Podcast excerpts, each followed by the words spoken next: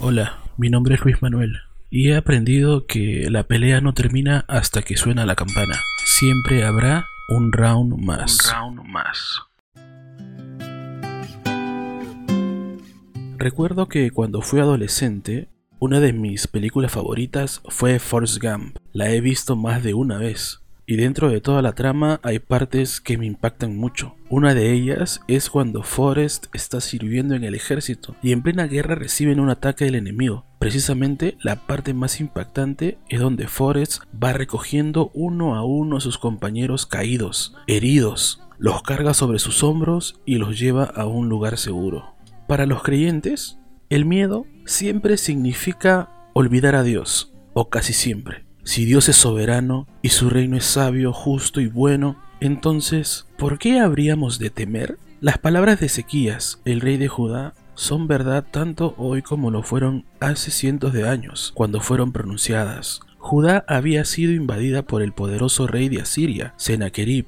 Ezequías preparó a Judá para la batalla, pero esto no es todo lo que él hizo se dirigió al pueblo con un mensaje muy importante. Ezequías sabía que en esos momentos el pueblo de Dios era presto a temer y también sabía de dónde venía ese temor. A menudo, en estos momentos difíciles, el pueblo de Dios entraba en pánico porque sufría de amnesia de identidad, olvidando quiénes eran como hijos de Dios y quién era Dios como el Todopoderoso. Entonces, en este momento, Ezequías sabía que no podía ser solo un buen rey, ni bastaba con ser solo un buen general, también debía ser un buen pastor sabio para su pueblo. Al prepararse para el ataque de los asirios, Ezequías no quería que Judá confiara en su valentía, su experiencia o sus armas. Él quería que supieran que habían sido bendecidos maravillosamente con otro ingrediente, uno que no debían olvidar. Les dijo, cobren ánimo, y ármense de valor. No se asusten ni se acobarden ante el rey de Asiria y su numeroso ejército. Él se apoya en la fuerza humana, mientras que nosotros contamos con el Señor nuestro Dios, quien nos brinda su ayuda y pelea nuestra batalla.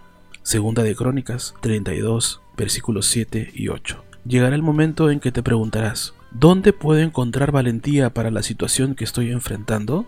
Ezequías te da la respuesta. Mira arriba y recuerda a tu Dios. Como hijo de Dios, nunca serás abandonado en el campo de batalla.